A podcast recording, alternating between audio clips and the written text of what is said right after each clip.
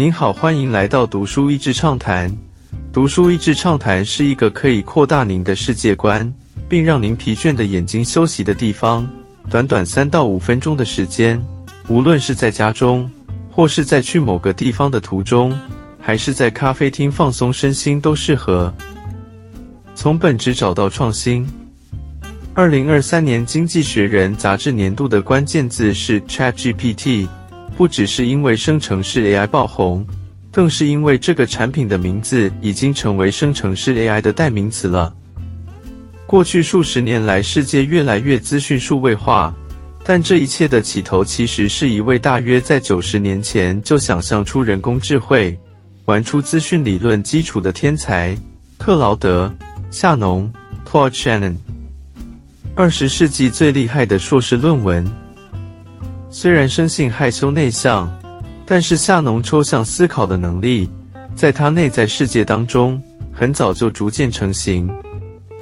书中描述他思考数学逻辑，仿佛在一般人眼睛看不见的世界中，夏农可以看见那些逻辑与条理在他眼前，可以用机器的设计表达出来。抽丝剥茧后。他整理出对于什么是资讯 （information） 一个划时代的新说法。过去人们总是认为资讯必须带着含义，同时也很难把说话、文字、量化数字、音乐、图片等等当成是同样的东西。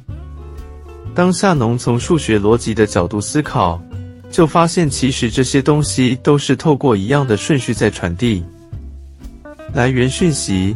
透过发射器转成讯号，透过媒介传递，要处理噪音的问题，然后透过接收器解码，最后接受方得到讯息。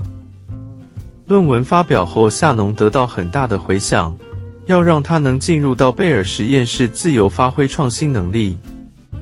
当时接近第二次世界大战时，这样的人才很自然被征召的战争科技的发明，包括加密与解码。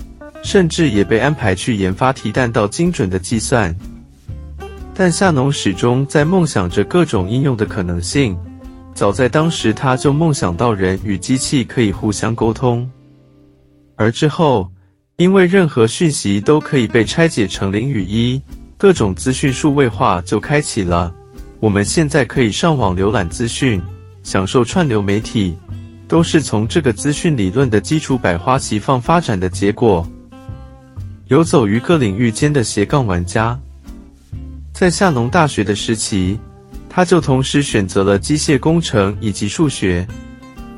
其实当时的背景纯粹就是他有选择障碍，只好两个都要。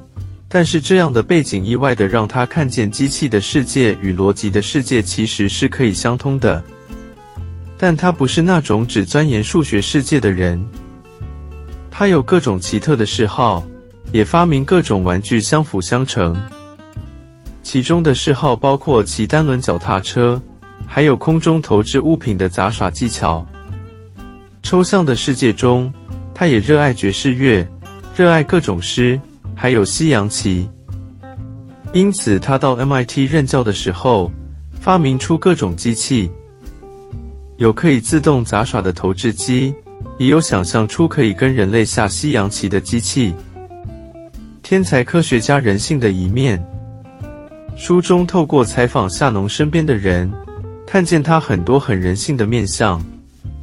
受到各种荣誉与奖项加持的他，其实并不在意这些，但随之而来的各种演讲邀约和得奖感言发表，却常常让他非常紧张，害怕上台演讲，是他最亲近的人才看得到的一面。因为学术研究上班的自由。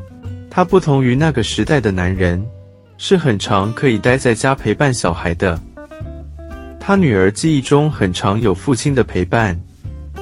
有一次，女儿把一把牙签撒了一地，夏农不但没有责怪，反而问女儿是否知道可以如何用这些牙签计算出圆周率。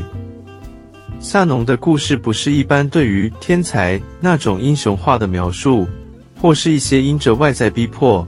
带有某种人格伤痕存在的故事。虽然这位天才在老年时饱受阿兹海默症影响，但他留下的那些聪明才智，会继续以各种理论持续存留，影响着世界。夏农所呈现出来的，像个好奇的孩子一般，看待世界如同值得探索的游乐场。或许就是这样单纯的好奇心，让他更容易看见事物最单纯的本质吧。今天的内容就到此为止了，十分感谢大家收听《读书益智畅谈》节目。如果对我们的内容感兴趣，欢迎浏览我们的网站，dash ez 点 net，或是关注我们的粉丝团“读书益智”，也可以分享给您的亲朋好友。欢迎继续关注我们下一期节目，下次见。